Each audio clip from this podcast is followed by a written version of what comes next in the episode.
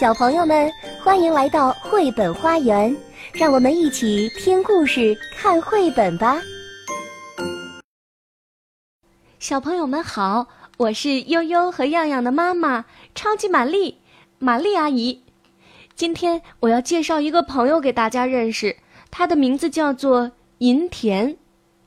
今天故事的名字叫《给你找个好房子》，它的作者是日本的泽野秋文，插图也是他画的，由徐鹤翻译，连环画出版社出版。我们说回到今天的主人公银田，正如你所见，他是一个很懒的家伙，一年到头房子里都是乱七八糟的。一天早上，在银田乱糟糟的家里来了一只叫茶丸的野猫。怎么了，茶丸？来找我玩吗？茶丸只哼了一声，就从房子里跑了出去。茶丸这家伙，他要去哪儿呢？银田决定追上去看看。茶丸蹭蹭的往前跑，在一座猫地藏像前猛地停下了脚步。说到这儿呢。玛丽阿姨先简单的给大家介绍一下什么叫做猫地藏。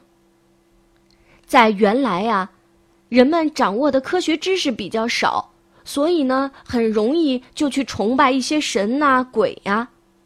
在日本有一个传统的民族宗教，最初是以自然崇拜为主的，后来视自然界的各种动植物为神。所以他们就视猫为神，给他立了一座像，叫猫地藏。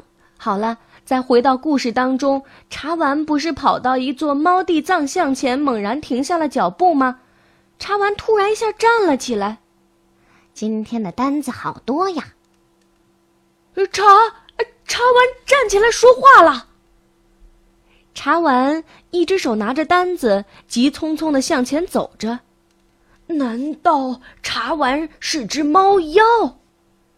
查完在一个满是垃圾的河滩上站住了，大声说道：“我找到鲤鱼先生想要的干净池塘了。”突然，一条很大的鲤鱼从水里冒了出来。这条河的上游有一个城堡，就是那里的池塘，怎么样？鲤鱼的嘴巴一张一合，说：“好啊，谢谢你。”接着，茶丸来到碗形山，等在那里的是熊一家。茶丸拿出卷尺，量了量熊的身高，还不时点点头。这个洞穴你们一家正合适，而且附近还有很多橡子。那就定了吧。熊妈妈说：“太好了！”小熊们高兴地叫起来。随后，茶丸来到一间鬼屋。我推荐的这座房子，各位住着感觉怎么样啊？茶丸小声问道。妖怪们一下都出现了。嗯，跟单子上写的一样，的确是一间让大家都害怕的房子。非常满意，谢谢哦。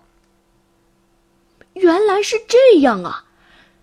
只要把自己想住的房间写下来，贴在猫地藏像上，查完就会帮忙去找。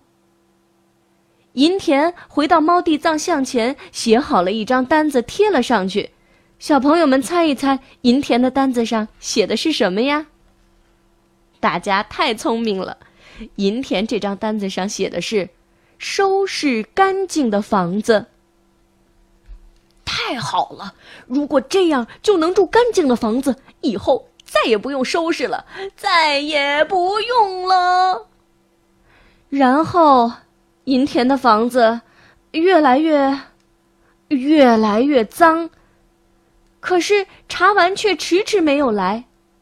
那个家伙，我得去教训他一下。茶丸站在城外一间又老又旧的仓库前。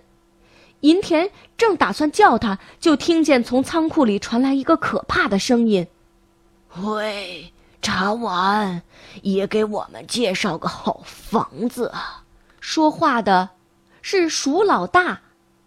有没有那种有很多零食的脏房子？仓库里传来“对，对”的齐声附和。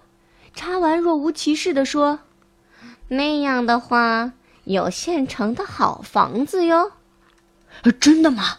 现在就带我们去！老鼠们从四下涌了出来，妖怪们也纷纷加入，转眼间就形成了一支庞大的队伍。